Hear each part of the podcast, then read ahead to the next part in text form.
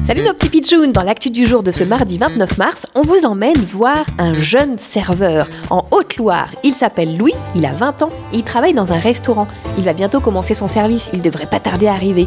Voyons, tiens, mais qu'est-ce que c'est là-bas qui arrive? Ah bah, un cavalier à cheval Salut les pitchouns, je suis le cheval de Louis et c'est moi qui l'emmène au travail. C'est toi qui l'emmène Mais il va pas au travail en voiture? Eh bien non, la voiture ça coûte beaucoup trop cher. Maintenant à cause du prix de l'essence qui a augmenté.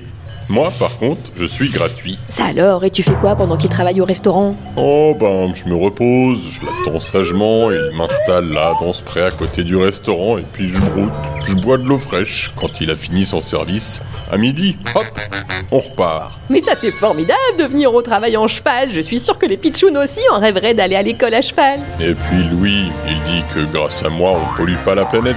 Mais oui, en effet, se déplacer à cheval, c'est super écolo comme moyen de transport. Bravo Louis pour cette super initiative et merci à toi le cheval pour emmener Louis au travail. Pas de problème, un vrai plaisir. Espérons que cela donne des idées à plein de gens. À demain les pitchouns pour une nouvelle actu du jour bizarre, drôle, insolite. Mais toujours, vrai, vrai, vrai, vrai, vrai, vrai.